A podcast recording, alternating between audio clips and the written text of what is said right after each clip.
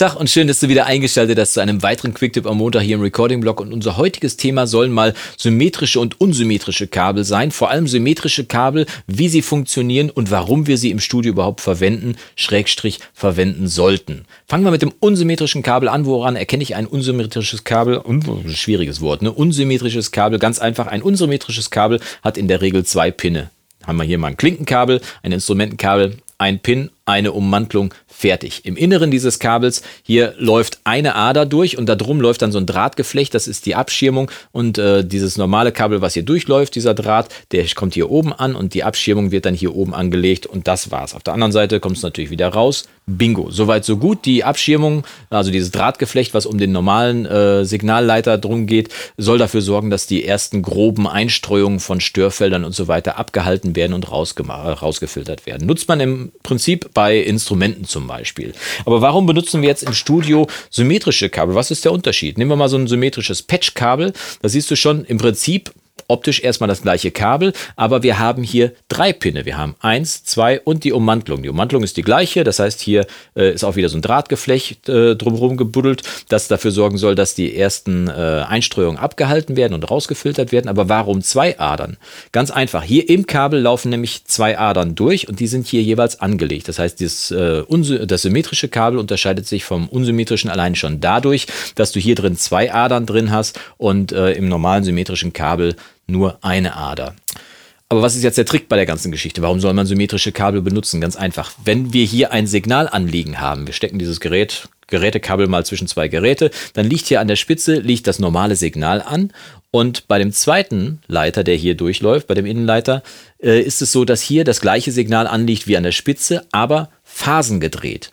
Und das Ganze läuft dann hier durch, ne? die beiden Signale, einmal das normale und einmal das phasengedrehte, läuft hier durch, durch die beiden Adern, kommt auf der anderen Seite wieder raus und am anderen Ende werden die beiden wieder zusammengeführt, indem man bei dem phasengedrehten wieder die Phase dreht und dann beide zusammenfügt. Jetzt wirst du dich fragen, warum so ein Hackmack? Ich meine, man kann es ja auch wie beim unsymmetrischen Kabel einfach mit einer Ader machen und dann soll es doch auch laufen. Der Trick ist, dass hier ja das normale Signal reinkommt und das äh, phasengedrehte Signal reinkommt und hier auf der Strecke was äh, bei diesem äh, Patchkabel jetzt ein bisschen kurzer erscheint, aber nehmen wir mal an, das wäre jetzt ein 9 Meter Kabel, dann kann da schon einiges an Einstreuungen passieren unterwegs. Gibt es Magnetfelder von irgendwelchen Netzteilen, das Kabel läuft an einem Verstärker vorbei oder sonst was irgendwie und äh, überall gibt es äh, verschiedene Störeinflüsse, die alle auf das Signal hier drin wirken können. Aber diese Störeinflüsse, die wirken ja gleich auf beide Adern. Ne? Nochmal zur Erinnerung, wir haben ein normales Signal, ein phasengedrehtes und diese Störeinflüsse, die wirken jetzt hier gleich drauf. Ich habe das auch hier mal eingeblendet, damit du auch siehst, wie das optisch aussieht. Und wenn jetzt am anderen Ende die beiden Signale wieder zusammengefügt werden, das heißt das äh, normale Signal und das phasengedrehte wieder äh, zusammengefügt werden, dann werden die Störsignale auf dem phasengedrehten Signal ja auch umgedreht.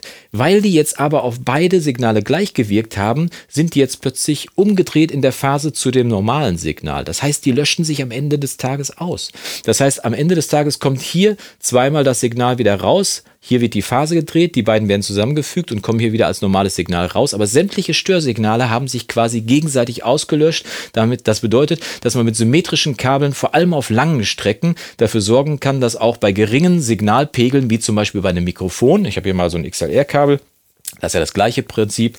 Ne? Bei so einem Mikrofonkabel, da sind auch drei Pinne, einer für die Schirmung und zwei für das Signal. Äh, dass da auch bei, äh, bei Geräten oder äh, Mikrofonen zum Beispiel, die geringe Signalströme übermitteln, trotzdem dafür gesorgt wird, dass die komplett frei oder meist frei von kompletten äh, Nebengeräuschen sind, von irgendwelchen Einstreuungen, net, neben, äh, ein, Nebeneinstreuungen von irgendwelchen Netzteilen oder sonstigen. Irgendwie.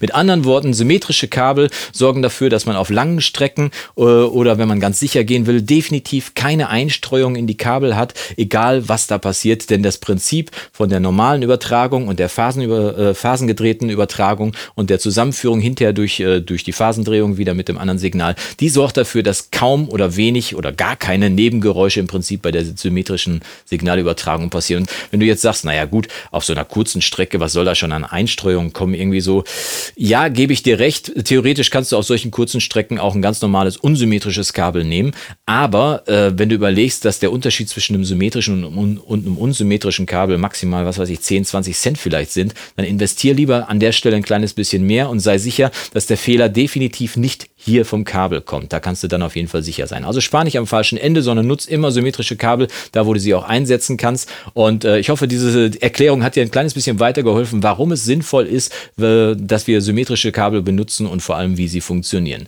Wir sehen uns die Tage wieder zu einem weiteren Video im Recording-Blog und bis dahin wünsche ich dir vom Guten nur das Beste. Mach's gut und Yassou!